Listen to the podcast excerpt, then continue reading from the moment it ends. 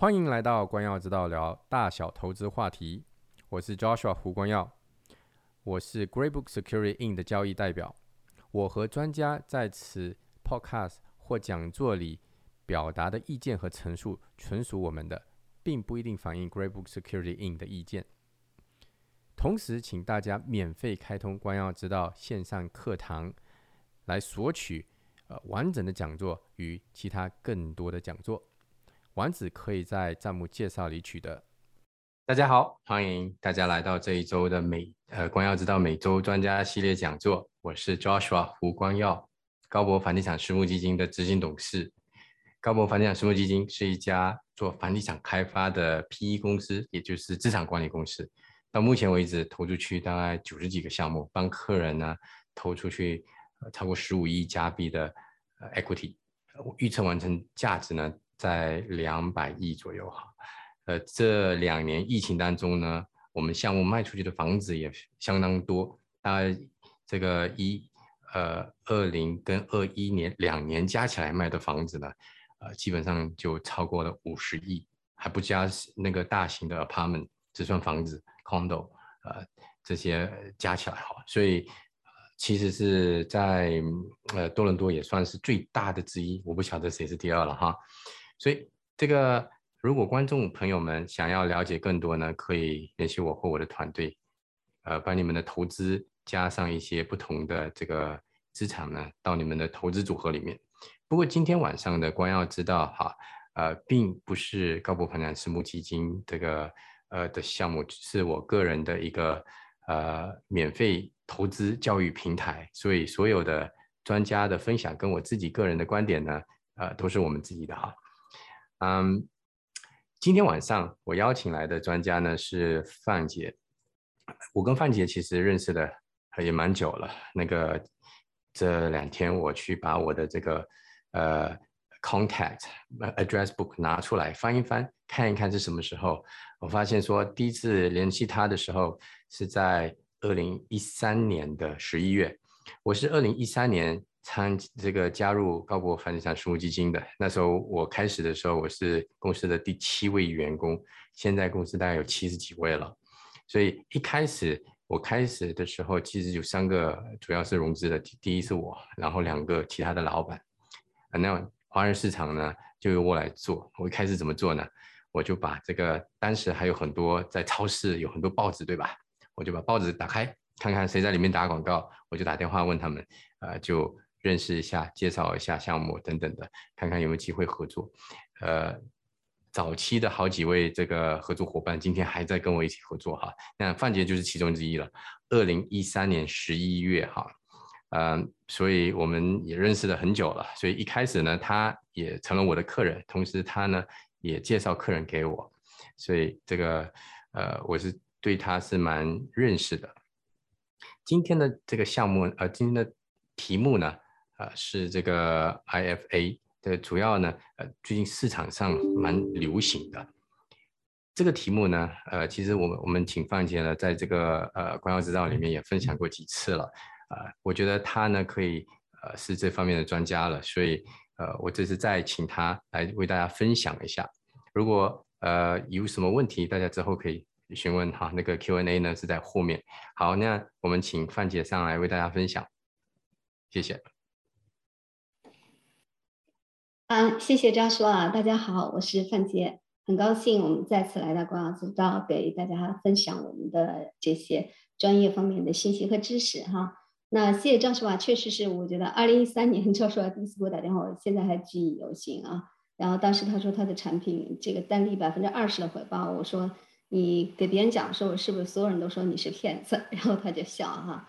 但是呢，我觉得呃，可能。共同的有一个比较好的地方，其实我们都是那种特别的 open 的那种人，我们非常喜欢听到各种各样的这些新的信息哈。我有时候跟我的朋友说，我说当年我刚大学毕业的时候，我挣五百块钱啊，我们的这个整个的行长哈，就先是分行的行长啊，大概是最高的工资一千四百块钱。有人跟我说，嗯，这个他的孩子在深圳一个月挣六千块钱的时候，我告诉他我说这就是骗子啊。根本不可能有人一个月能挣六千块钱，啊，就是贫穷限制我们的想象，同样也是我们的眼界和格局会限制我们的想象。所以很多时候，我觉得我们如果想要能够自己发展哈，获得更多的财富，是一定要去 open minded 的哈，去看外外面的世界的。那呃，这样说话之前我参加过呃这个光耀之道的讲座。那今天呢，我想也再简单介绍一下我哈。那我的那些 title 就不介绍了，因为其实大家在各个地方能看到哈。啊，各种各样的这些呃 title 呀，designation，但是我觉得，嗯，对我来讲，最重要就是我过去二十七年的金融行业的经历。之前在中国，我干了十年的银行，而十年的银行，我做了五年的工行，做了五年的这个股份制的光大银行。那尤其在光大银行的时候，我的主要工作就是导资金。所以现在想想，我很多的东西，尤其对这个资金在不同渠道中的这个运转。之所以很熟悉，是因为当时我在强压之下，在不停的倒资金啊，因为我们的资金闲置，通常会流转资金啊，银行流转资金会有十个亿的资金左右，但是如果放在账上就会损失很多，但是如果一旦我们放出去，万一有真的大的这个资金需求，企业有大资金需求的时候，我们就会出现麻烦。所以呢，在这种情况下去管理资金，需要非常非常高的这个，应该来讲是技术啊。我记得当时我在。呃，我复制这个工作的四年中，为我们行挣了两亿五千万的这个净利润，十个亿的资金，我都不知道倒了多少次，倒出几百上千亿的可能是。所以这个对我后来的，包括我现在一会儿跟大家讲座的时候，大家可能会觉得，哦，原来为什么会有这样的想法啊？其实真的源于工作。但来加拿大呢，我其实是走过很很大很大的弯路，因为那个时候自视甚高哈，觉得啊看不上。没有办法进银行，因为这个银行要朝九晚五，我带两个很小的孩子。啊，后来呢，我就说 OK，我要去做证券的这个顾问，哈，替客户炒股票，因为我们有知识嘛，啊，然后有背景。结果倒是没替客户把股票炒成什么样，但是自己呢就炒得倾家荡产。所以在零八年金融危机的时候，我是真实感受到，因为那个时候我所有的这些投资市场大概亏了百分之四十，我就百分之九十几乎倾家荡产，人生从头再来。但是非常非常感谢的就是我的客户，因为当时我做证券经纪的时候，我可以去呃去销售特殊的一种减税的这种产品啊，不是现在所知道的 RSP，是特殊的这种减税产品。所以那个时候我有非常非常多的这个中国的高收入客户。而这些客户大家都知道，如果你跟这些现在在企业高层呀，或者是有很高的岗位，然后赚很多收入的这些中国的专业人士打交道，你会发现他们共同的特点就是英文非常好啊！你说什么，他们轻易绝对不会相信你，因为他们有自己完善的一套评价的体系，还有演算的过程，他们的逻辑思维和数学能力都是非常强的。而这些人恰恰啊，这样不停的、不停的逼着我走到了今天。嗯，那个时候我记得，当我亏光光的时候呢，我有一个客户哈，然后呢，他告诉我，他说我知道二零零八年全球所有的金融产品都亏光了，但是只有一个东西没有亏光，然后你能去研究一下吧？你不是说号称你有所有的牌照，什么东西都可以卖吗？于是呢，我就看他给我的那个网站，那个网站就叫 Bank on Yourself，自己开银行。然后我去研究以后，发现其实他就卖书。然后我就把书买了，我和他一起看，大概我们俩看了两三个月，没有一个人能看得懂啊，因为全是小故事，全是小故事，根本不知道他在讲什么。因为我当时只做了这个投资，后来到处去找人，然后最后有一个人跟我说，呃，既然大家都不懂，因为我们都是做投资，说既然大家都不懂，要不你去找个保险经纪问一下，这东西会不会是保险领域的？当然那个时候保险经纪懂的也不多，为什么呢？因为那个时候市场最主流的产品是 UL 的这种保险。直到再过了一两年，慢慢慢慢，因为也是因为那个原因，我才去考了保险的牌照，然后才发现原来那本书讲的就是如何玩分红保单的事情。所以有的时候我也给大家经常会讲哈，我说这本书是改变我命运的书啊，这个 Bank on Yourself 自己开银行。如果大家关注过曾经过去的报纸，我在报纸上已经估计打广告无数年了，题目都是自己开银行。现在想来，其实就是最早。玩分红保单的这个啊，最开始的时候，但是现在起来，当然有的朋友说，哎，要不要我去把这本书？这本书已经再版好几次了，但是我觉得大家也不用去看了，因为现在的他书里讲这些东西，对我们来讲真的是太小儿科了，大家来听我们的讲座就可以了。那说到 FA 呢，最近讲的人是特别特别的多，那所以有各种好的，也有各种不好的。当然了，尤其是非常非常多的朋友听到 FA 的时候。觉得简直是惊为天人啊！怎么会有这么好的东西哈？然后当你去试的时候，你会发现，不开玩笑的说，百分之九十八的客户都会被拒啊，因为不会拿到 FA 的审批。为什么呢？因为这也是我想给大家讲一下我的这个经历的这个 FA 的状况哈。那我自己呢是在二零呃，张硕老师可以分享我的屏幕吗？应该哈。好嘞，太好了。可以的，可以的。好，那我是自己呢，在最早听到 FA 的时候呢，其实是在，是在二零一五年，我去克劳地亚，当时是我真的很感谢 Sun Life 啊，当时 Sun Life 在克劳地亚为这个全加拿大的，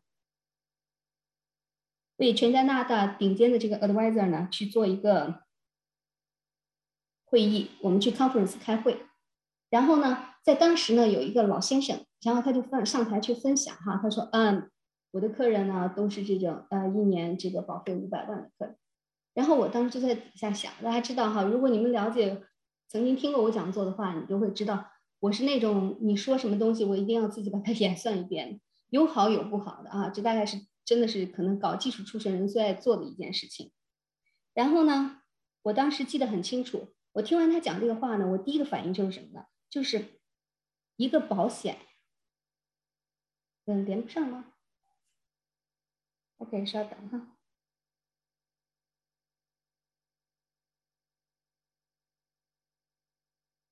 OK，好了，好了，谢谢。啊，经常需要更新一下我们的技术。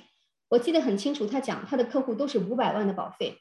我当时就在下面想，因为在当时 Sun Life 的保保它的分红保单的这个呃分红率其实仅仅只有六点七五，六点七五的分红。那么六点七五的分红，我就把它上到百分之七。如果我们的客户的税率五十三点五三，那我也是接近到达百分之五十。其实这对于我们的客户来讲，只要他能够获得百分之十四的收益，他就已经根本不需要去买分红保单了。那么对于我们普通人来讲，即使是我们的啊，在加拿大的这些普通的客户，没有任何的可能特殊的这个背景，我们去做一个获得百分之十四年收益的，其实都不是特别难的一件事情。尤其是如果你去做房产啊，如果再加上杠杆呀，那我当时是在想，这样的一个企业，难道他干不过我们普通老百姓吗？他在全球都找不到能够超过十四以上的收益的这个产品吗？所以呢，等结束的时候，我就赶快就不颠不颠的去问这个老先生，我说：“啊，你真的很佩服你啊，先表扬一番。我是真的很佩服你，你能给我讲一下，您您是怎么去劝说客户去购买五百万保费一年的这个保单呢？”然后老先生只说了一句话哈，然后说：“我有告诉你他掏钱了吗？”然后这个话我听起来我就觉得，真的这职业敏感啊，因为我以前就是搞钱的，我经常其实把两个银行之前的钱就是空手套啊。从这个银行低价借出来，然后当天就倒到另外一家银行，只是因为市场的信息的不通，或者说，比方各个银行它的这个管理区域的不同，使我们有了盈利的可能性。所以我当时一听，我就特别特别有兴趣。然后呢，我就去问其他的朋友，周围的没人没人知道，没人听得懂。直到回来以后，在二零一五年的大概是这个整个我们去克罗地亚，可能我都忘了是七月多吧，三个月以后。Sun Life 给我们所有的 Top Advisor 做了第一场讲座，这场讲座的名字就是 IFA，啊，立刻的融资安排，Immediate Financing Arrangement。当时听完这个 F.A. 的时候，真的跟大家一样，就是惊为天人。它大概是一个什么样的概念呢？就是我们普通老百姓买保险的时候是怎么买的？普通的啊，比方说刚才刚才那个老先生他的过程，他说。我付五百万的保费，我假如用二十年的时间啊，我们不要现在先不用去想到底一个 FA 怎么运作，我们先说一个标准的保费，五百年二十年我们会付出去一个亿。假如这是一个四十五岁的人，那么这一个亿呢，可能在八十五岁的时候呢，它就会变成六个亿的身故赔偿金的价值。好，那么这个时候呢，是我们把钱交给了保险公司。银行呢，这个时候就跳出来了。我在银行做了十年，我太知道啊！银行永远永远都是这种啊锦上添花的啊，嫌贫爱富的啊，特别特别明显嫌贫爱富的。银行呢，但凡有机会，然后能够比较稳定的赚钱，它一定会出来。于是银行就给这个老先生说啊，这个我们的客户说，如果你要是买保险，一年出五百万，你前脚买了，后脚我就把这五百万全部贷给你啊。从我们的感觉就会好像还给我们一样。当然，我们是付给保险公司，但是银行给了我们五百万。那么同样二十年的时间，银行给了我们一个亿。可是银行不是做慈善的。银行是要什么？它要收利息的。于是呢，银行给我们了，通常呢会给我们两个 option。第一个 option 说，首先借 FA 不用还本金，一个亿你不用还，什么时候还？人不在的时候还，哈，人不在的时候还。那么第一个 option，你可以还我的利息，还我的利息，利息多少呢？可能如果你的金额大，你可以做到很低啊，即使你的金额。不大，基本上我们普通人都可以做到 P 加一点五或者 P 加一。好了，那么还有呢，你还可以不还利息。好，我如果假设我们在这整个四十五岁到八十五岁的这些年里头，我们第一本金没还一个亿，第二我们利滚利又加了一个亿的利息，这样的话，等我们不在的时候，我们欠银行一共两个亿，一共两个亿。好。那如果我们不在了呢？我们的后代拿到什么？我们的家人拿到什么？我们的家人会拿到六个亿的赔偿金减两个亿的银行的这个钱，然后呢，我们的家人手里会有四个亿。那我们当时记得吗？我们买保险的五百万还给我们干嘛去了？OK，一样。我们的投资者在有生之年该干嘛干嘛，我们拿钱去做投资了。我们的本金其实就是那一个亿，至于它变成多少个亿？我们不管它，那最后我的家人会拿到什么？拿到保险公司和银行之间差价的这个四个亿外贷，你本身投资的钱。好，那当我们明白这个时候，我就突然间发现，为什么那些大的企业啊，如果赚很多钱的人，他一定不会去偷税漏税？我们想一下啊，如果这是一个企业家。我们知道，如果不是上市公司，我们的企业在加拿大的 C C 以安省为例，我们的最高税率不过就是二十六点五，也就是接近百分之三十。一个亿，如果偷税漏税，就是三千万。可是大家看到了吗？我们在扣掉所有的成本、空手套的过程中，我们获得了四个亿，是我三千万的数十倍。这里头其实还有一大块利益，但是是 business owner 的，我们不去讲哈。未来我们会专门讲这块儿。这就是整个 F E A 运作的方式：钱交进保险公司，最后保险公司赔给你钱，然后呢，银行呢，整个的过程中替你付了钱，你可以还利息，也可以不还利息啊。假如说不还利息，我们可以连连利跟连本带利是两个亿还回去，然后我们还会有四个亿的差价留给后代。所以根本不需要去偷税漏税，因为我们会把税款数倍留给我们的后代。这就是说，我们一定一定是要什么呢？因为加拿大是一个有钱人的国家，所有的法律政策都是有钱人制定出来的，上去的政党执行的都是有钱人的意志。所以我们在加拿大千万不要去想着普通人想到那些省钱的招，高收入的人、高资产的人士，既然有一整套体系去保护他的利益，这是我们需要去学习的地方。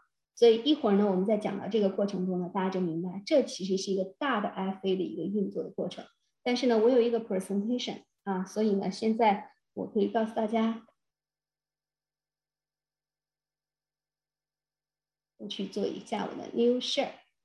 OK，好了，那。呃，刚开始我在讲的时候，大家可能会觉得相对的轻松一点，但是往后的时候会可能会觉得有一点辛苦哈，但是没有关系。我们来看一下，首先我想跟大家讲的是，为什么 IFA 这种看上去很多人理解它是空手套哈，因为 OK，我我确实保险公司给我六个亿，而我给了银行两个亿，但是我真的没有掏钱，我就白落了四个亿，看起来就像白拿的钱。但是为什么这个白拿的钱用的是分红保单呢？这就是我想给大家说的背景。为什么 IFA 立刻的融资安排这样的一个好的策略？它的载体选择的是高现金值的分红保单。分保单有非常多的种类，哈，即使是分红保单都有两种，一种是高现金值的，一种是未来高回报的。大多数人都买的是未来高回报的，因为看上去那个保单本身好像在八九十岁的时候回报高一点，但是却忽略了啊！这就我们说，像有钱人如果他去做做投资的话，他一定不会去选择那种会把他锁死的，然后回报能高一点的东西，他一定会选择回报可以稍微低一点，但是呢，他要求这个资金能够完全的运转哈，因为我们。导资金这么多年太清楚了啊，这些资金的流动性是有多么多么重要。所以呢，现在想 IFA 的载体选择高现金值分红保单，这是特殊的一类保单。为什么？我们先看一看，既然他选择它，是因为它是作为一个投资产品出现的。那么一个好的投资产品需要具备哪些特点呢？我把它列出来了。那。在大在我讲的过程中，大家去想一想，你身边所有见过的投资产品有没有同时具备这五点的？第一，一定不亏钱，保本；第二，根本不上税。保本在加拿大只有两个产品保本，一个是银行的 GIC Guarantee Investment Certificate，一个就是我们保单里头才会用到 Guarantee 的字眼啊，其他的投资都不保本，免税，完全不上税。大家想想有什么？即使是 RRSP，它也是延税，只有 TFSA 它才能够免税。但是，一个一年每个人供款六千多块钱，迄今为止一个人才能供八万一千多的，对一个有钱的家庭根本没有用。这些对于有钱家庭没有用的东西，大家就知道，基本上这些人都是不用的。那么他一定会找到另外一个可以载体去去收住他所有的这些钱的，这就是免税。第二，呃，第三，稳健高回报啊！很多人说，哎，什么叫稳健高回报？每个人的要求不一样，但是在不亏钱的前提下，能够获得比较好的回报。尤其是如果大家之前听过我们讲课，我们已经列举了所有的历史数据，让大家知道我们的回报基本上在五十年、六十年的时间里头，分红保单回报接近股票市场，只是一个点，第一个点。但是现在是分红保单回报几乎最差的时候，不同的公司百分之五到百分之六点零五之间已经非常好了，免税获得这样的回报。那还有呢，防止债权追偿。大家知道，全球的富豪都会去买保险，为什么？因为放进去的钱不可能被任何人拿走。但是还有一点大家并不知道，就是关于灵活进出。灵活进出之所以它非常非常的灵活，才使它成为了完美的一个投资的标的，能够被。作为 FA 策略所选中的，因为大家如果知道，我们做了很多的房地产投资，我们的房地产是无法做到 guarantee 保本、免税，除了自住房之外，稳健高回报，在过去的回报是不错的，可是它依然有跌的时候啊。那防止债权追偿没有办法啊，你所有的房产都没有办法防止债权追偿，你只能用其他的架构去做，同样灵活进出，这个是做不到的。所以，当我们想完以后，我们发现，在我们生活中没有一个金融产品或我们所熟知的产品具备这个特点。但是，还是请大家记住，有钱人是制定政策的，他必须要有一个东西实现他所有的愿望，而这个东西选择了最不被人关注啊，尤其是大多数人不了解的时候，绝不会购买的一款最贵的保险。为什么？因为这个保险就是披着保险外衣的。投资产品，它的整个产品的金额里头，我们的保费里头，只有非常少的部分是跟保险相关，其他全部都是拿来做投资的。所以呢，他们非常好的选择了这样一个东西。那好了，既然有了这样的一个完美的投资标的，我们需要知道的是什么是完美的投资布局。那投资布局，大家会知道，我们现在做很多房产啊，我们会倒来倒去，其包括我自己哈，以前也是各种各样的东西倒来倒去。完美的投资布局是什么？就是第一，我可以在长期获得非常好的复利回报。在这件事情上，巴菲特他要的是长期稳健复利增长。但是如果你选择了以保单为基础，你还可以再加两项：第一，保本；第二，免税。所以在巴菲特的基础上，你可以获得长期稳健复利啊，保本的绝对免税的增长，又多了两个 feature。那可是我们很多人呢，尤其是中国人，有的时候我们会开玩笑说自己哈过于的急功近利，因为我们真的喜欢赚快钱，因为中国发展实在是太快了，所以我们喜欢赚快钱，找住风口，我们可能一下就能赚很多钱。这个特点其实是典型的索罗斯的特点。因为索罗斯最喜欢的就是让我一次赚个够啊！我只要抓住机会，我可以把所有的资金集中上去，然后一次赚个够。但是这两个人中间其实还可以再加一个啊，另外的一个大拿，就是洛克菲勒。他给他的孩子写过很多书，其中他第六第第六呃写过很多信哈。他第六封信的题目就是这个：人生就是不断抵押的过程。一旦有好的机会出现，你一定要竭尽所能啊，借到钱，然后利用银行的资金去获取巨额的利润。所以，当你把这三位老先生放在一起的时候，你会发现，你可以有一个载体获得巴菲特的收益。然后呢，当机会出现的时候，你就可以通过抵押、通过融资、通过杠杆，然后呢，像索罗斯一样获取巨额的利润。所以，这是一个完美的一个投资的布局。我们可以把它实现在各个地方上，哈，只要你能够找到这样的标的物，那这个投资布局我自己画过一个图。我现在讲的东西全都是我自己这么多年自己悟出来的东西，哈，大家可能在书本上找不到，因为我拼了很多书本拼出来的。那对于我自己来讲，因为我以前是在银行工作，那后来呢，我又去做了这个保险，而且我来加拿大呢做基金和证券做了八年。所以我会发现，如果我有资金，首先第一，这就是我现在布局，全部会囤进保险公司的分红保单里，因为它会省掉我所有后面的这些税，它赚的钱都会省掉，而且我非常的安全。然后呢，等待一旦有好的这个投资标的或者投资机会出现的时候，我就会通过银行拿到资金啊，然后呢把它投到基金、证券，我今天还拿手写了一个地产或者其他的投资的这个屋里头。等你赚够了钱再回来，其实你整个理解以后，你会发现，那么这就是一个你自己可以去开银行、自己去玩转金融体系的一个方法。你需要选择一个标的，这就是为什么那本书它的名字会叫“自己开银行”。自己开银行，因为我们现在即使是我们做地产做的这么的成功，当我们想买一个房子的时候，我们都不得不去求助银行。你批下我贷款吧，啊，我可能现在这个政策可能会影响我贷不到或者怎么样。我们始终把我们财富的决定权依然交到了其他人的手里啊。有的时候说，啊，我可能比方说我们在中国特别爱说，我跟哪个银行的这个关系或好一点或怎么样。其实坦白讲啊，如果真的是在银行里做，那我不知道有多大的这个。这个诱惑力可以让一个人去去违反这个政策或者规定哈，多数情况下是不 work 的啊。如果他不想丢了他的饭碗啊，当然你给足大足够的诱惑也可以。所以其实也一样，整个你要知道，很多时候在未来真正我们出现需要巨大的帮助的时候，能帮助我们的那个人，就是今天做好布局的我们自己。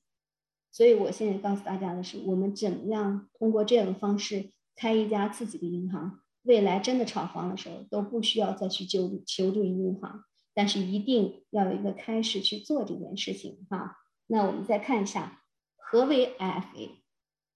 既然这么多人讲这个 FA，那我们可以分析一下 FA 啊。我刚才已经讲了，立刻的融资安排，目前主要是基于高现金值分红法的。那正常来讲，哈，如果我们普通人投资，正常的程序是什么？常规的做法，客户出钱，然后直接就会达到到达投资产品，比如地产、证券，你的生意啊，或者其他你觉得所有能够赚钱的领域，就可以去这样做，这就是常规的做法。那么 IFA 是什么概念？不管你做任何事情。在你做任何投资之前，你先把钱打到保险公司去转一圈所以这写了，客户在做任何投资之前，资金先进入保险公司转一圈所以具体的执行是什么？客户先买保险，然后交保费，然后银行呢？这是银行，这是保险哈，这是客户买了保险，保险公司收了保费。银行全额贷出所有保费，你交过的保费啊，一年十万块钱我就贷给你十万，第二年你又交十万，我再贷给你十万。那客户拿这些钱干嘛呢？你原来干嘛你就干嘛，不受任何的影响啊。你之前想做什么都可以，就像你要炒房，你继续炒你的；你想做投资，你继续投你的，没有任何的影响，只是赚了一下。好，然后银行会给你两个选择，一个是不还利息，一个是还利息。那么不还利息呢，所有的利息就会加到你的本金里头，利滚利，利滚利，啊，然后身故的时候一次还掉。这个时候总是会有客户会问到我们，说为什么保险为什么银行不催我们还钱呢？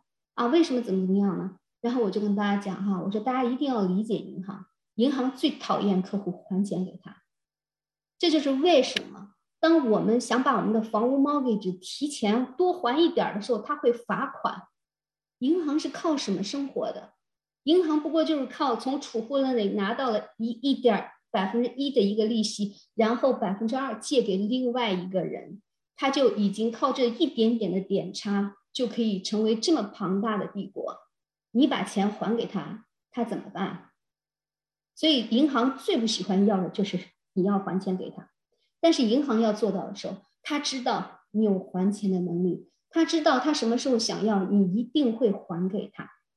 IFA 一定最后会有还钱的时候，因为第一，它始终基于保单这个东西绝对不会亏，它一直是涨的，一直是涨的。其实相当于一个什么？相当于一张定期存单一样。如果大家是从中国来的，大家会知道中国的定期存单抵押给银行可以获得百分之九十的资金，因为这东西它不损失。一样，加拿大的保险公司银行为什么会说保险公司的分红保单我可以贷到九十的现金价值呢？因为这东西根本不亏钱，所以银行根本不害怕，因为当客人不在的时候，银行去收钱的。是去问比他自己还大的、还庞大的保险帝国去收钱，所以他根本不担心。啊，我们加拿大总共有六个六个公司是世界五百强，这六个公司里头三家是保险公司啊，三家是保险公司，只有一家银行是 RBC，另外两家是其他的这个大的企业。所以银行最不喜欢客户还钱，能拖多久就拖多久。但前提是利息一定要付啊。好的，那么实际中呢？后来我发现，实际中大家都选了还利息。我自己当时做 FA 的时候呢，也没有选择，也不想还利息。我觉得太好了，这简直就完全空手套。后来我就研究了所有现在已经当时已经实现的 FA 的东西，发现确实不一样啊。他们选择还利息，是因为我们把钱留下来去做投资了。所以要做投资的话，我就会有收入，那我的利息就可以抵税。我抵税，拿这些付出的利息抵税，这样的话，等于我会把税务的东西变成了未来多给我的孩子有遗产的东西。所以这是为什么最后大家基本都选择了交利息。当然，很多的银行也是强迫你必须要交利息的，哈，不能不付利息啊。只有少数特别好的条件，可能你可以不用付利息，哈。所以呢，这是我跟大家讲的，这就是 FA 它整个的一个运作的一个机制。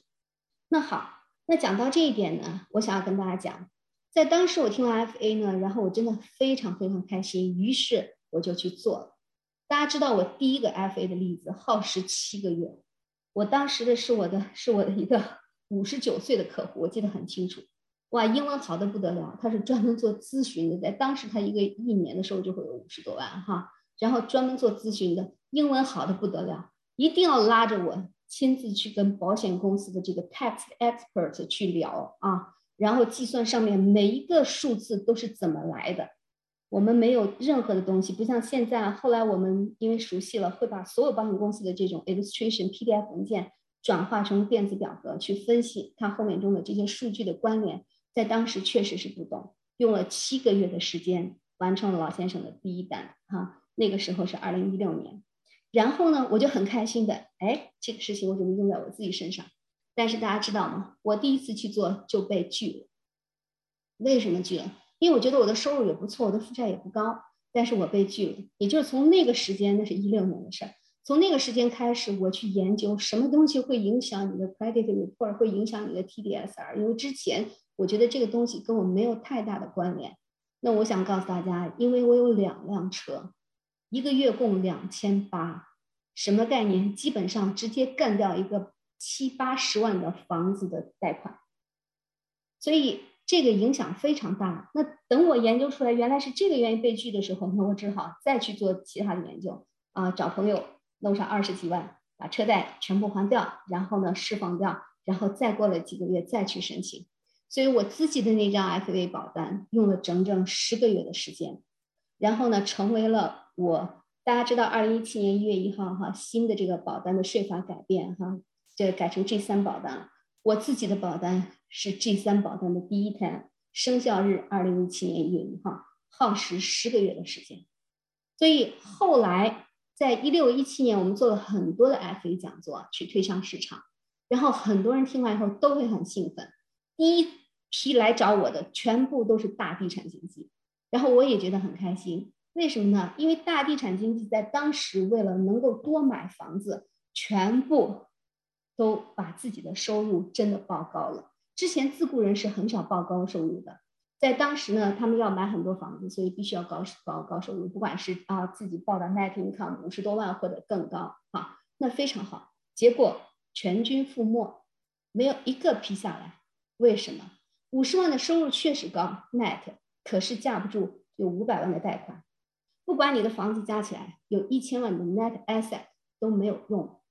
所以呢，一会儿我会告诉大家，IF 银行最不喜欢的就是拥有的全部都是房地产的投资者啊。所以后来呢，我们再转向其他的，就在不停不停的去研究这些政策。当然，大家不用担心，我今天最终讲的一定是你拥有再多套房产，我们都能够去。用 FA 的变化的方式去让你实现你的这种玩资金的梦想的，但是呢，我们现在可以看慢慢的去听啊，去听的就是客观背景。客观背景是什么呢？这就是我们现在目前我们华人市场的一个现状。首先，我要告诉大家，IFA 要的是什么样的客户？他要的是高收入、高资产、低负债。或者即使你的收入不高，但是你拥有大量金融资产，大量的金融资产啊！今天我早上一大早还是跟另外一期的一家银行的他们的 VP 去沟通，他就告诉我，如果你的客户啊，如果你的客户他真的是收入不高，每年比方说六万、十万这样的一个收入，但是你架不住他有几百万在四行去做这种哈基金的投资啊、股票的投资啊这种投资，那他们可以。把它算作一个非常非常好的一个选手，之前不行，说明银行也在不停的改变他们的策略。好，第二，我们用普通人能听懂的语言来解释一下，什么样的人能够 FA？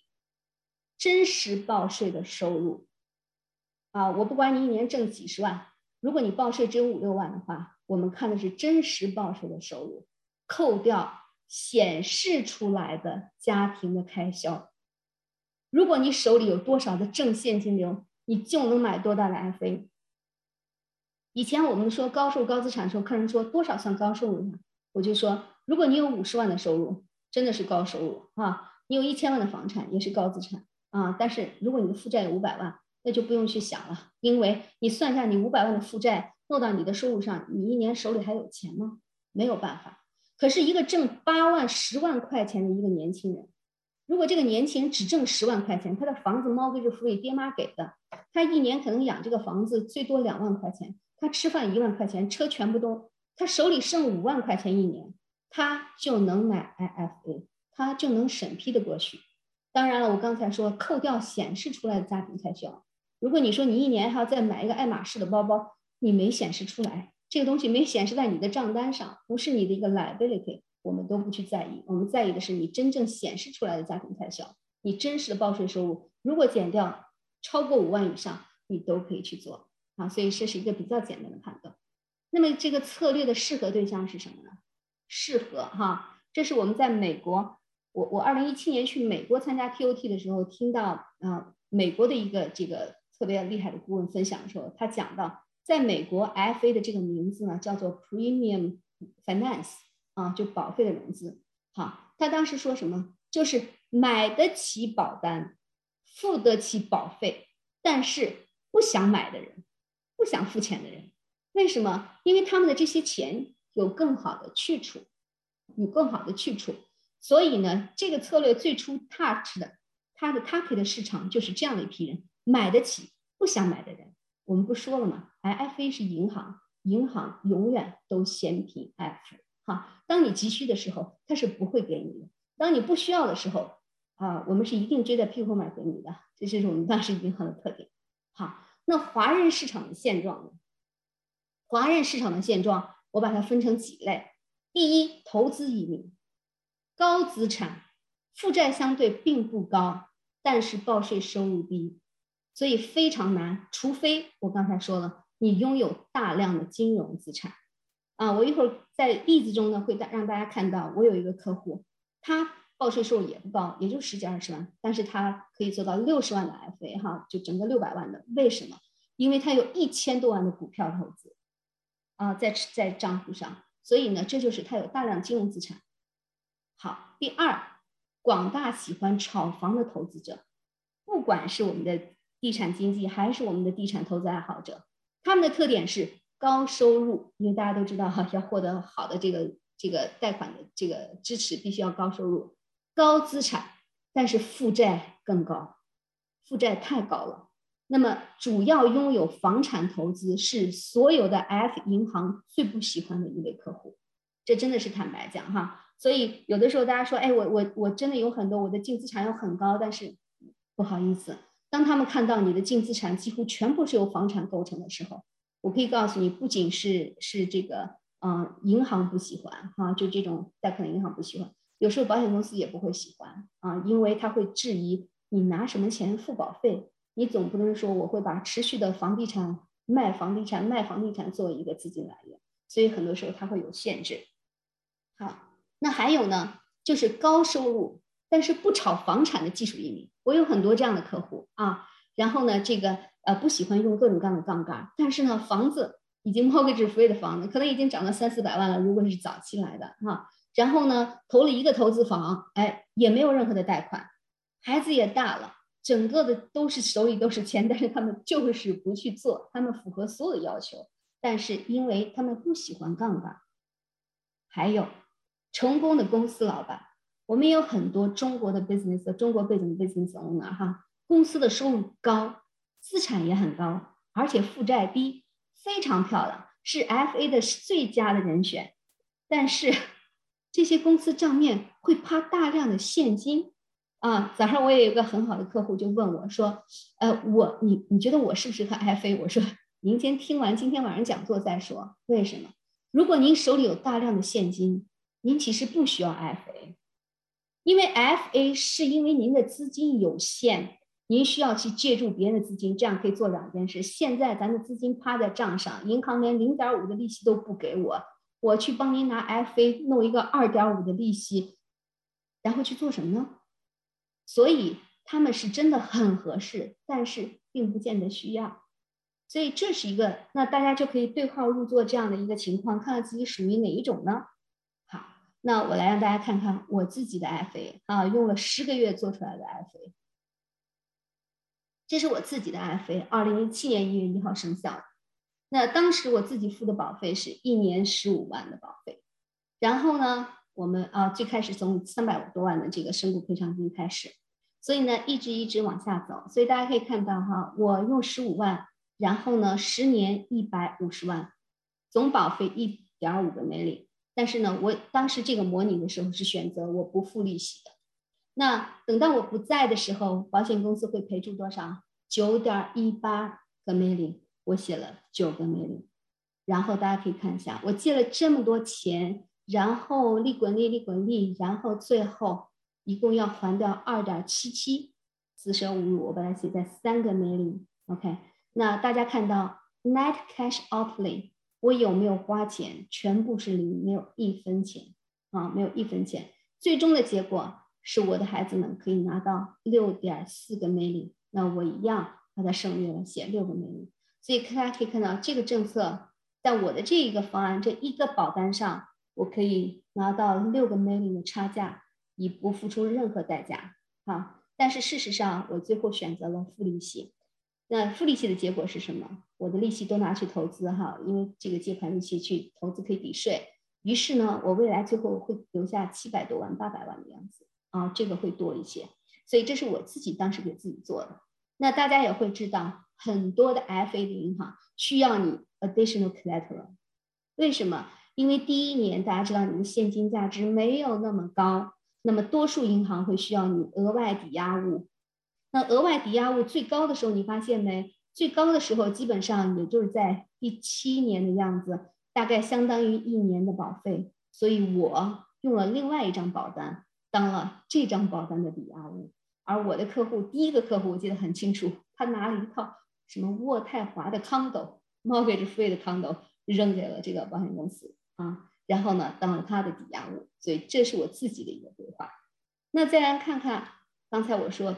虽然是投资移民，虽然收入并不是很高，但是呢，由于他自己有一千多万的股票，哈，所以呢，他可以做到这儿。那大家可以看一下，这是一对五十五岁的夫妇，他们做了一个赚字保单，每年六十万。那么在他们俩九十岁的时候，就会赔到啊三千万，三千万。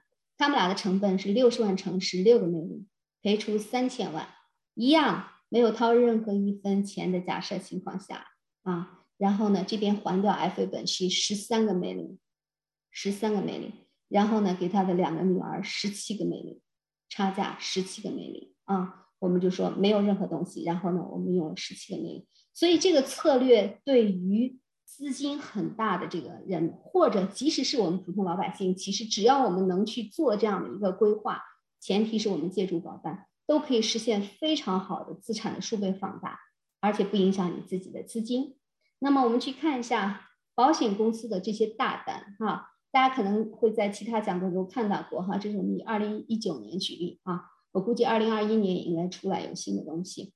二零一九年，Sun Life 公司卖出的前面的十张大单，第一张保费一千两百多万一年啊，五十二岁的人买的。啊然后呢，全部都是高现金支分红保单，全部都是高现金支分红保单。大家可以看到，全是公司保单，而且可以告诉大家，全部是 FA，也就是说，所有的资金都走。就像我们说那个老先生，他的客户为什么会买五百万？这些资金照样去做投资，照样炒房地产，照样去去到企业里头继续做 active business，去扩大再生产，丝毫不影响。F 的策略就是我丝毫不影响。你想要做的事情，那好，我们来看一下 IFA 的实质，因为我们分析了实质，然后如果我们发现我们跟它的要求有差别的话，我们就会知道用什么方法去替代它。那 F A 的实质其实就是通过保单抵押来撬动杠杆。那么实际的操作就是，我刚刚交了保费，马上我就能把全部的保费拿回来。它的策略最大优势其实就是体现在那个 immediate，立刻的融资安排，资金就间隔几周。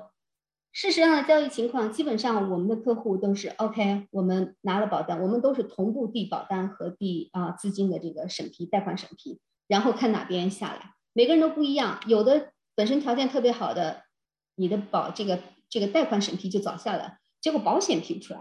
有的是保险批出来了，然后贷款迟迟批不出来，所以要等哈，要等。然后一旦确定了拿到 commitment letter 了，那么非常简单，客户前脚交钱，后脚拿到 confirmation，就是你是已经交了保费的这个。然后呢，银行这边呢就放款了。最后一步是到律师那签文件，就跟我们买房子的最后一步是去律师那签文件一模一样。律师要在你的保单上也加一个令啊，就跟我们的房地产一模一样。好那但是呢，我们刚才说了，他对客户的要求极高，而且审核的过程呢，非常类似于买房，有费用。这是我想告诉大家，为什么我刚才说那种非常啊成功的 business owner 有的时候不需要呢？如果自己有钱，有的时候不需要，是因为这个贷款它还有费用，它等同于买房，所以第一它有律师费，律师费在房产加令和在在你的保单上去查一下有没有产权，有没有什么要加令。大小金额也是一两千块钱或者更高，根据你的贷款额度。那申请费呢？一般的银行会有一次性的零点二五乘以十年的保费，哈，我算了一下，保费十年乘以十万啊，然后呢一百万，那么你的一次性费用就是两千五，然后呢每年 renew 费用五百。当然，现在也有银行在竞争业务啊，也有非常好的这些 deal 出来啊，比方说每年的费用只有两百五啊，然后或怎么样。但是我现在用的这个策略呢，其实是嗯，Manulife 出出的。那当然也有另外一家银行也跟他们有同样的，甚至他们的这个贷款利息更低一点，现在贷款利率几乎基本上就是在 P 加零点二五到 P 加一点五之间。根据客户的贷款量来说啊，如果你比方说你要贷到一一个 million 之上哈，就像刚才我们说保单十五万每年一点五个 million，贷到一个 million 之上，基本上都能够做到零点二五啊或者零点五这样的数字。好了，那如果我们刚才说了，我们这么多投地产的朋友很难符合 FA 的这个要求。所以基本上我们就递上去，帮你的这个帮你的 advisor 其实也在浪费时间。然后呢，我们又非常非常的呃这个抱很大很大的这个希望，然后呢提供了这么多东西，结果也没有成。所以大家要知道哈，如果大量的房贷，它还不像你去买房子，你的这个贷款呀，你的这个房租收入还能算，他们没有到，他会更严格。所以呢，如果我们不可以怎么办呢？哎，这就是我们这么多这么久这么久研究出来的替代。如果做不了 FA，你怎么办？那这是我们为地产投资爱好者找到了切实可行的出路。因为我说过，从我二零一六年、一七年开始做，然后呢，在一个一个大地产基金的我们都没有走下去，我就一定要找到解决方法，而不是说啊这个东西你不行啊，我们没有办法。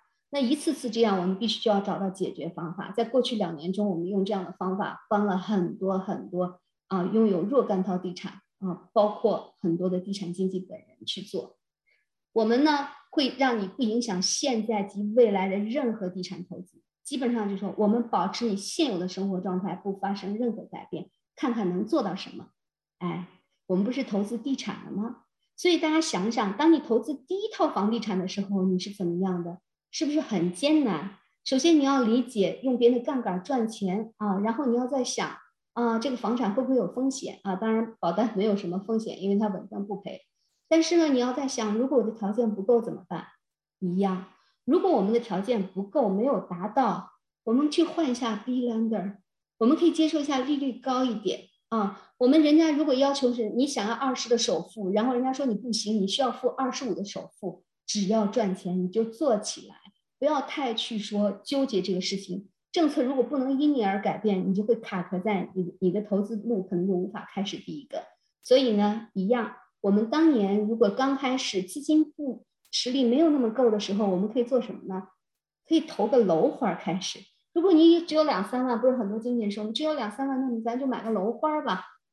当然了，楼花会有风险啊，保单没有风险，因为保单不涨价。啊，保单买了，它就一定要执行啊，不会说楼花取消的这种特点。所以呢，我用了一个地产经济能听懂的词，叫做保花儿、楼花儿啊，这是保花儿啊，我自己编出来的啊。首付百分之十，两年 installments，然后你就可以自己开银行了。我就会告诉你下面的东西怎么玩了。为什么这么说呢？因为以一个二十年期的保单来讲，二十年期的保单。每年付一年的钱，二十年。如果你两年是自己付款，这就相当于你用了百分之十。所以我们就说，只要百分之十的首付，但是要分两年，所以我们说 installments 啊，分期付款啊，两次两年，然后你就可以玩转了。什么意思？你只要把它设立起来，然后你该投房产继续投房产，该干嘛干嘛，丝毫不影响。你房产未来去赚了钱，我们就告诉你资金怎么样跟保险之间不停的倒来倒去，哈。所以我解释了一下，不要立刻贷，你就晚两年，你就会发现你没有 IFA 要付的那么多的费用，不需要律师签字，不需要银行审批，啊，不需要交任何任何的费用。那么第三年你交了保费，你就把它立刻借出来。IFA 是第一年交了我就借出来，我就说有一点耐性。啊，我们第三年交了再借出来，甚至如果你偷懒的话，你都不用交保费，这个过程发生，你只要不交它，保险公司会启动自动的 automatic 的 policy loan 去替你来交保费。刚才我们不说了吗？为什么叫自己开银行？为什么保单叫自己开银行？因为这个贷款一定借给你，guarantee 不需要申请。也不需要看你的 TDSR，好，那保险公司会自动启动。好了，那就是真正的自己开银行了，因为你不需要看任何人的脸色，不需要把你的命运交到银行的手里头去给你 underwriting，对吗？好，那么下面我要让大家看的，可能就是今天晚上最难懂的部分，也就是说如何实际去操作。那大量的电子表格和数据，哈，这是我们一自己的这个收费俱乐部讲座的一个大的特点，就是所有的东西我都希望大家明白所有里面的原理。大家先不用看右边，只看左边。为什么左边？因为左边这个部分就是我想告诉大家的，什么是一个标准的高现金值保单。这张保单的设计我没有做任何的处理，就是普通的保单啊。当然，如果我们在为客户设计的时候，很多时候会做特殊设计，以满足客户的需求。好，那我看一下，一个四十岁的男性，我每年付十万的保费进去，记得吗？为什么叫高现金值分红保单？因为只有它才能作为资产类别的投资出现，是因为第一年末你的现金价值就可以达到六万两千多块钱，百分之六十。第二年末，你又交了一百啊，又交了十万，它已经达到十四万六，是你所有交的两年保费的百分之七十。一样，第三年百分之八十，基本上现在的保单都在六年的时候就 break even 了。什么概念？你每年交十万，交了五年的保费五十万，第五年末你的现金价值，看到？这是第六年末，你的现金价值就已经六十万了。换句话来讲，为什么叫自己开银行？因为你左口袋从银行交出的钱放进了保险公司，而保险公司不断的去释放你使用这些钱的权利，在第六年的时候几乎都给你释放出来了。什么东西他一定能借给你？这笔钱的百分之九十 guarantee 一定可以借给你，这笔钱的百分之九十。所以这是一个保单，高现金保单，它的整个标准的样子就是这样。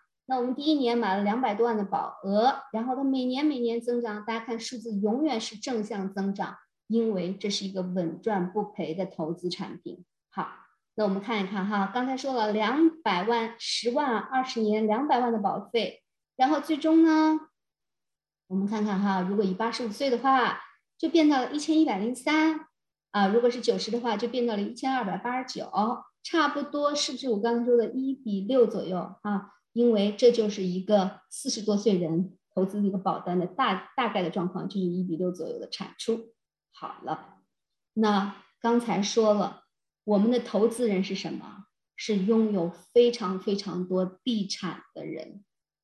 真正的 FA，第一年的保费交进去，就会十万完全借给你。那么，如果我们不符合这样的贷款条件，我刚才说了，你只要晚两年就可以了。为什么晚两年就可以了？因为晚两年，大家可以看到红色的字，就是我自己交出去的钱。我交了第一年十万，第二年十万，就是我说百分之十的首付啊，百分之十的首付，两年的 installment，我买了一个宝花儿，然后我就停了，不付钱了，不付钱。不付钱停多久呢？啊，交二停八。这个四十岁的男性，他可以交二停八。当然，不同的人的你停的这个年龄会不一样，因为他的年龄和这个保险的现金价值。但是差一点你也能停个五六年啊，好一点的话你也就能停到八九年。所以呢，这是一个交二停八的一个一个四十岁的男性。那他没有交这些钱的时候，他拿这些钱去干嘛了呢？我们刚才说了。对于我们所有炒房子的人来讲，我们现在的大量的钱都在房子上，但是我们为什么不舍得去把房子卖掉或怎样？因为房子赚钱呀，我不想卖呀，我要让它好好的去赚钱。好，那我就想问，为什么我们现在策略会适合这些啊拥有很多房子的投资者呢？大家想，当你持有非常多的房产的时候，你只有两个选择。第一个选择就是永远都不卖，永远都不卖你的房产，然后呢，一直等到老老老老老的时候，然后呢，把它传承给我们的下一代。当然，那个时候会面临什么问题？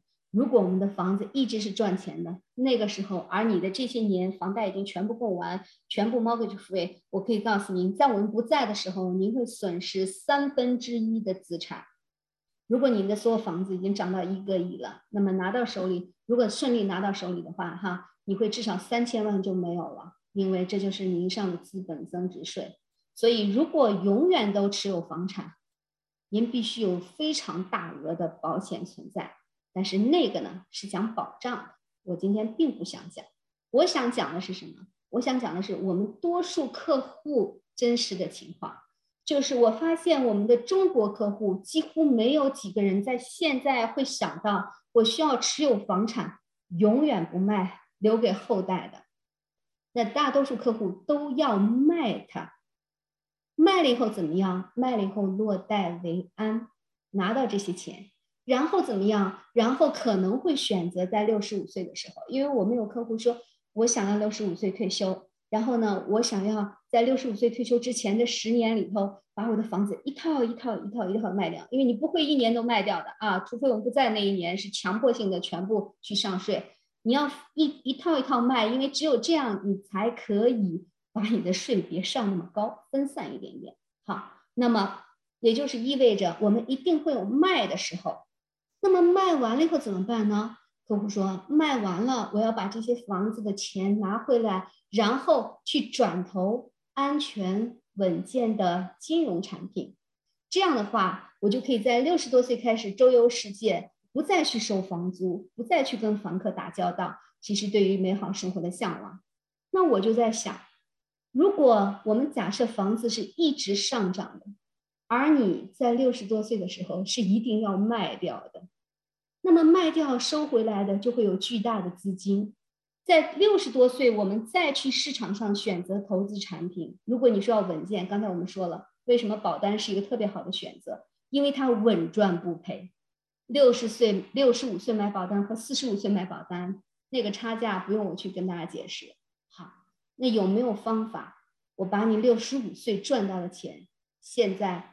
就投出去，投在保单这个载体上。你未来赚到的钱，我现在就能投出去。为什么？因为保单是唯一一个可以买了停着不交钱的投资产品。大家在想，我们生活中有没有任何一种产品，我买了个房子啊，房子交接了，然后我说不好意思，八年我都不付 mortgage。我什么都不付，我不付地税，我不养，不可能。但是保单，你如果交了两年，你可以停下长达八年不交钱。但这八年里头，保单是按这个数字来增长的，照涨不误，照涨不误。你该拿的分红一分不少。但是当你不交钱的时候，哎，银行或者保险公司记了一个账，你欠我的钱。第一、第三年的时候，你没有交钱，十万保费。如果按照五的比例啊利率，你到年底就会欠我十万零五千。第二年你又没有交，又欠我。好，那大家可以看到，我们说过了，保单是唯一一个从里面借款可以不还本金、不还利息的投资产品，或者是一个借贷产品。我们所有的贷款无非三种。第一种 mortgage 贷款，本息必须还，所以这是一个非常 fixed liability，会造成很多客户巨大的压力。如果你房子租不出去，如果你突然失业的话，你会很紧张。但是如果我们是还 love credit，如果只是付一点利息，你也会觉得好很多。这是第二种只还利息的。那么在保单，既不还利息，也不还本金，不会给你任何现金流的压力。所以在这个这个里面的啊这个假设上，我是告诉大家，你可以不还本金不还利息啊，该干嘛干嘛去。八年的时间，我们累计借了八十万，因为我八年都没交钱。那八年以后呢，我要还人家多少钱呢？八十万外带利滚利的二十万利息。好，那这就是我要交的部分。那我拿着钱干嘛了呢？现在再看右边。这就是我给地产经济的 solution，地产投资者的玩法。晚两年自己开银行，自己付保费两年买一个保花，相当于二十年标准的保单，只交两年即百分之十的首付，而且每年仅百分之五的 installments。然后呢，你就该干嘛干嘛，你不要炒房，你继续炒房。保持你原有的投资习惯，所有东西都不改变。我整个的保单在这个八年的过程中，我都没有给你增加任何现金流的压力。那我们看一看我们的这些客户拿着这房子，在八年里的时间里能赚出多少钱呢？我算了一个账，大家可以看一下。如果我今天买一个二百五十万的房子，哈，我选择二百五十万的房子，无论你是一个房子还是两个房子加起来。就是这个数字，或者三套四套无所谓，只是数字的展示。因为我要让他做到年供款十万块钱，跟这边等同。好，那么我们没有去付保费的钱，我就在干这种事儿啊。所以我要相当于我买了一个两百五十万的房子，二十首付五十万，然后贷款额两百万。我们的整个的贷款率啊，贷款率大家可以看一下，二的利率，我用的是二的利率。二十五年的这个啊，这个还款期啊，当然你说啊，我利率还能比这低啊？我三我三十年还款期只是数字而已啊，我们只是说明一下。好，那么房价的年增长率我就放了四哈，放了个四，为什么放四？四已经很厉害了，你越厉害，我的策略就会越管用哈。那我如果把它放到正常一个六，在过去哈，我们说多年多年平均下，如果做到一个六。一会儿再拿十展示一下，你就会发现，啊，如果做到十的话，我给你的自己开银行的银行就开太小了，啊，我们用一个六来算，个人税率四十五，佣金比例只有三，不管 land transfer fee，我们看一下，二百五十万的房子年增长百分之六，第一年末就会涨到这么多，第二年涨了这么多，第三年涨了这么多，这是保单的。第三个年头，记得吗？我们交了两年钱，然后就没有再交钱了，所以这是保三第三个年头，这是你这个额外房子的这个啊第一个年头开始。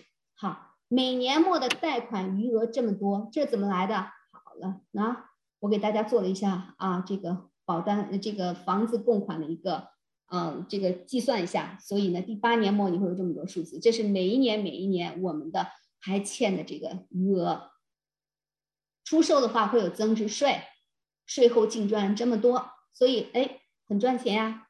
然后呢，我们的手中资金呢？我们手中资金为什么这么多啊？因为我们还有五十万自己的 down payment，对吗？好，那大家可以看到，我刚才说了，我们交了保单的两年，然后我们就停了下来。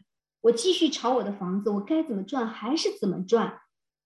我们让第一套房子的出售时间。十年以内总可以了吧？因为我们有时候问客户的时候说：“哎，那你的第一个房子会什么时候卖？”因为我们的目的是把你未来赚到的钱现在就投资出去。我需要十年的时间以内，你可能需要把钱在保单里还回来，要走一下，然后我们再走出去。那么客户就会说：“啊，我两三年、三四年不会卖，那我就问七八年会吗？那应该会了。”啊，怎么着？第十年也得要卖一套，你不能所有房子都拿着不不卖哈。你看到价格高的时候，你肯定难免会要出手一套哈。那么我们现在给大家的是第一套房子十年的时候去卖掉它，你就会获得，即使是六的增长，你都会获得一百五十九万多的资金，一百五十九万多的资金，这是你的啊手中的资金净赚的是这么多，很开心。然后呢，这是我们手中自己的资金，好。那么保单的这个年头是在这儿，OK。那如果是这样，你会发现我那边还有保单，我这边还有我的房地产的投资，怎么变成自己开银行了呢？这是我讲的第一个地方啊。怎么变成自己开银行了？因为这儿第一套房子于最晚第十年的时候卖掉，你就还进保单一百万，还进保单一百万，因为。我第十年末欠了人家一百万，可是我一还进去，刚才说了这个数字百分之九十 guarantee 一定可以借给我。如果我还想炒房产的话，我前脚卖了还进保单一百万，马上就可以再给我一百万。这就是我当年在中国的时候给那些大的企业，如果年底。或者是季度末，他也需要还我的资金。我不管他有多么从什么方法去拿到资金，他必须在三月三十一号把钱还了。我的新贷款的这个放款合同都做好了，今天还掉，明天就给你啊。这自己看银行，今天还掉一百万，明天一百一十三万的百分之九十，你就可以一并借出去。那么再看，我这一百五十九万还出去啊，你的手里会有一百五十九万啊。这也是为什么刚才我说我的策略，房地产只需要做到三点五的年增长就已经可以 work 了，做到三点五的年增长就可以 work 了啊，这是一个三点五的数字。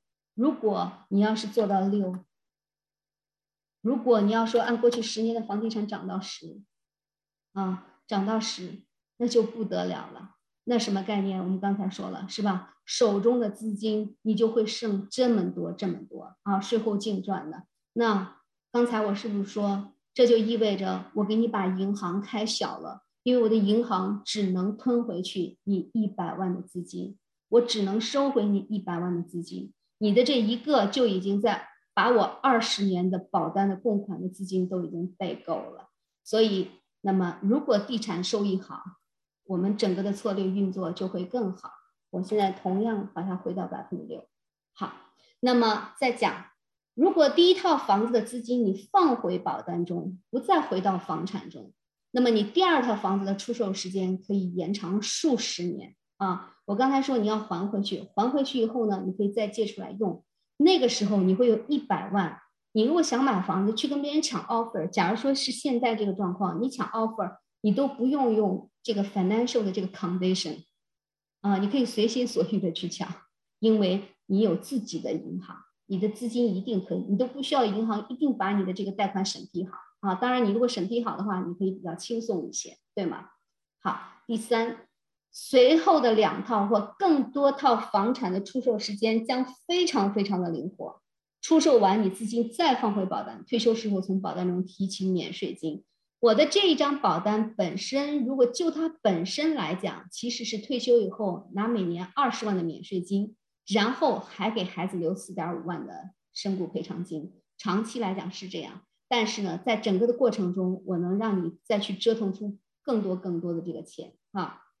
好，那这份方案的局限性，这份方案最多只能容纳二十年内从房地产中出来的两百万资金上限，两百万资金上限，因为它的保费是固定的，只能放这么多啊。你能够通过保单免税的空间是被税务局限制死的，所以有时候我们开玩笑，大家你买一个房子，你配一张保单，买一张房买一个房子配一张保单。你所有房子未来出售完以后，你的钱全部回到保单里，你已经有多少张完全完全这个供完款的保单？你的退休生活会无比美好，那个财富大到基本上就只是数字的概念，你不会再有觉得它是一个钱的概念。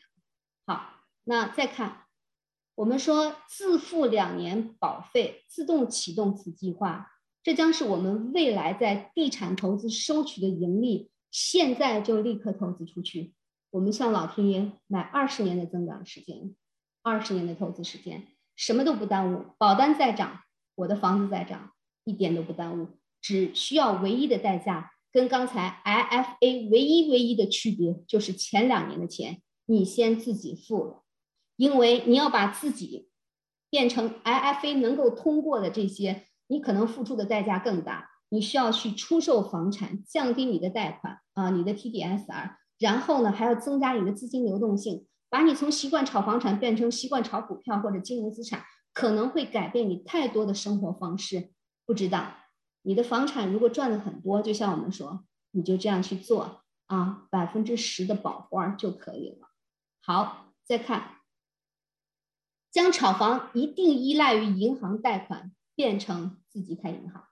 提取和归还资金不受任何的约束，你已经可以跳出这个圈子，不再受到银行对你的任何限制。还有刚才我说，你再想玩 FA 的时候，记得吗？它要你的金融资产保单，现在是所有银行放在最好金融资产类别里的，因为它相当于一笔定期存单啊，没有任何的限制，每年都还在涨。对，好，而。且还不发不怕你发生任何意外，因为一旦发生意外，就由保险公司来还这钱了。另外，让丝毫不影响炒房的保单，这一点哈，让丝毫不影响炒房的保单，为你付掉未来巨大的房产增值税、房贷的余额，安心的享受平静富裕的生活啊！所以这点你会说怎么想？比方说，我再回到这个数字来，我们刚才说了，我们始终讲的是投资的理念，那现在我给大家多少讲一些保险的理念。如果我没有这张保单，而我拥有这么多的房产，长得这么好，我是真的开心啊。可是我们说，如果我们活着健健康康，什么事儿都没有，我们都是这样赚钱，这样赚钱，OK，都很好。可是如果万一我发生了意外呢？比方说以这种方式，我们用了两年的钱，只用了二十万买了这个保花。那么这个保单呢，就是这样的增长，每年的金额就在这儿。然后呢，然后因为我没有交钱，所以人家写着我欠人家的钱。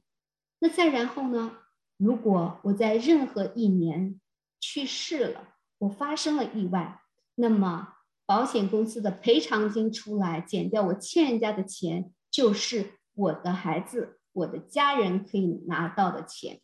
我只交了两年的保险，但是我的保障依然都在，只是要还掉人家的钱。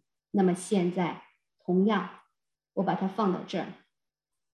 如果一个人他没有我们炒很多房子的投资者赚了很多钱，真的很好哈。那么如果没有保单的存在，我们只是用了一个啊保花配备了一张保单，那会出现什么情况？比方说，我在这一年第八年的时候。我的房子已经涨了三百九十万了，真的很开心。但是我还有一百九十五万的贷款没有还啊，那还要如果我今天卖掉的话，我会要上上三十万的税。那么我想让大家看一下，这就是我讲，毕竟它还是一个保单，它还有保障的功能在这儿。移开一点，这是我的解释。如果你只有房产，万一去世，家人全是麻烦。家人需要用这些钱去换房子，这些钱你有两个房子，但是不是你的房子，家人需要用这些钱去换房子。这些钱是什么？第一，mortgage，你的 mortgage balance 还有这么多，你的房贷的 balance 还有这么多。第二，你要上税，这两个加起来就是这金额，所以你需要有这么多的钱去还，然后才能拿到房子。可是现在想一下。如果我有一个宝花的存在，等我不在的时候，房子还在那儿。可是这张宝花，我付了二十万，给我二百七十二万的赔偿，因为人家赔了我三百七十二万，要减掉我没交保费的这么多钱，然后赔我二百七十二万。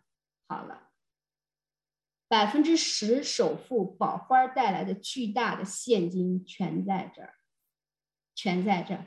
那这些现金可以干嘛？这些现金看到吗？远远超过你欠的所有的麻烦。这些现金可以还掉所有的东西，然后你三百九十八万的房子就 mortgage free、tax free、commission free、everything free 的，全部成了你家的资产。所以那相当于什么？相当于我用了一个二十万的保花，获得了两百多万。在最初十年两百多万的这个效果，这个复数的回报率就已经高的惊人了。即使是第八年末都达到复利三十八点五八的回报，这是任何投资都做不到的啊！这个其实就是策略，不是靠保单本身或者是其他东西本身它的巨额回报，只不过就是策略。大家习惯了用杠杆玩房地产。其实慢慢的，大家会习惯用杠杆去玩金融资产，效果会更好啊，会更好。我们的宗旨就是不动大家任何现有的东西，让大家现有的财富照样赚，照样去赚。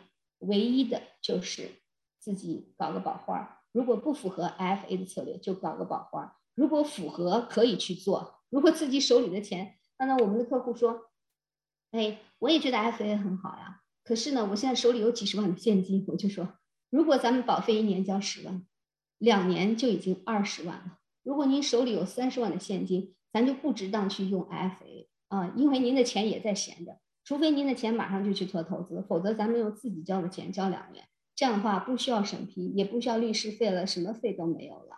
好，那这就是我们讲的自己的用宝花去做到的哈，加在你所有的地产投资上的东西。那最后一个呢，这是我们讲的哈，最后一个所有的现有的投资，不管你做股票市场还是去做房地产，你的投资加配上宝花的话。你就可以自带杠杆数倍，放大我们的资产和财富数倍。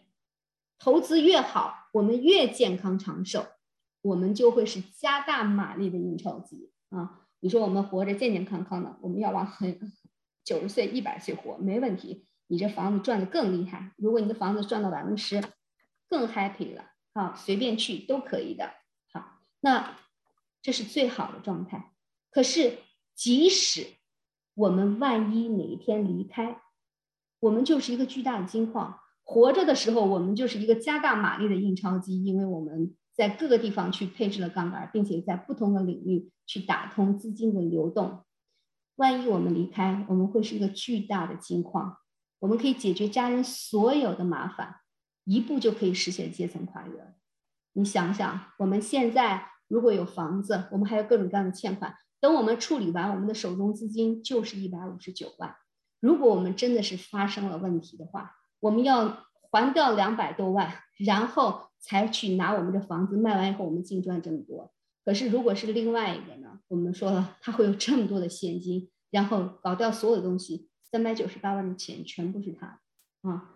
如果你这只是一张保单，这只是一张保单，一套房产，如果要是十张保单。十套房产了，我记得上次看保险公司发的什么 net worth，very high net worth，什么 ultra high net worth，我看了一下，基本五百万美金以内哈是 high net worth，五百到三千万美金之内啊是这个 very high net worth，ultra high net worth 是三千万以上哈。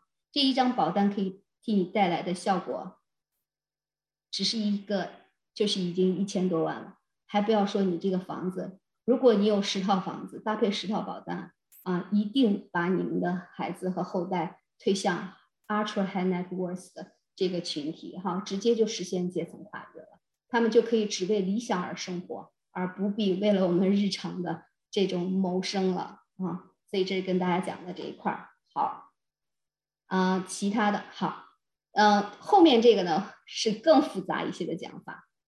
刚才我们不是说了，我这个是解决地产投资者在早期十年之内，我们就可以让你的财富发生这么大的变化。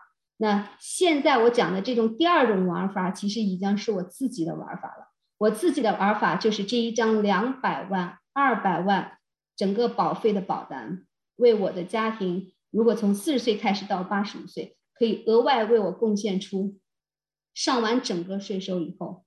额外贡献出二十三点五个美林的资产，一张保单外面通过保单这个资金不停倒来倒去，倒来倒去所获得的哈，还有这保单本身所带来的这些。那这个讲起来，如果大家有兴趣的话，可以去听我们的收费讲座啊，更细节的讲座。我们的地产投资爱好者的前十年就可以用这个数字来说明了。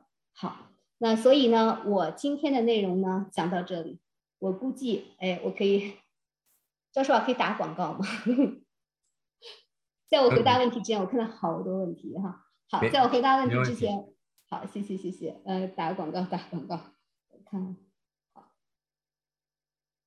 那我们在三月份呢和四月份，大家知道我们有一个收费的俱乐部哈，我们的讲座都是收费的。但是呢，由于很多很多人很喜欢杠杆的问题。所以，关于杠杆的问题，刚才我们也说了哈，四个领域：基金、证券啊，这个银行、保险，还有地产。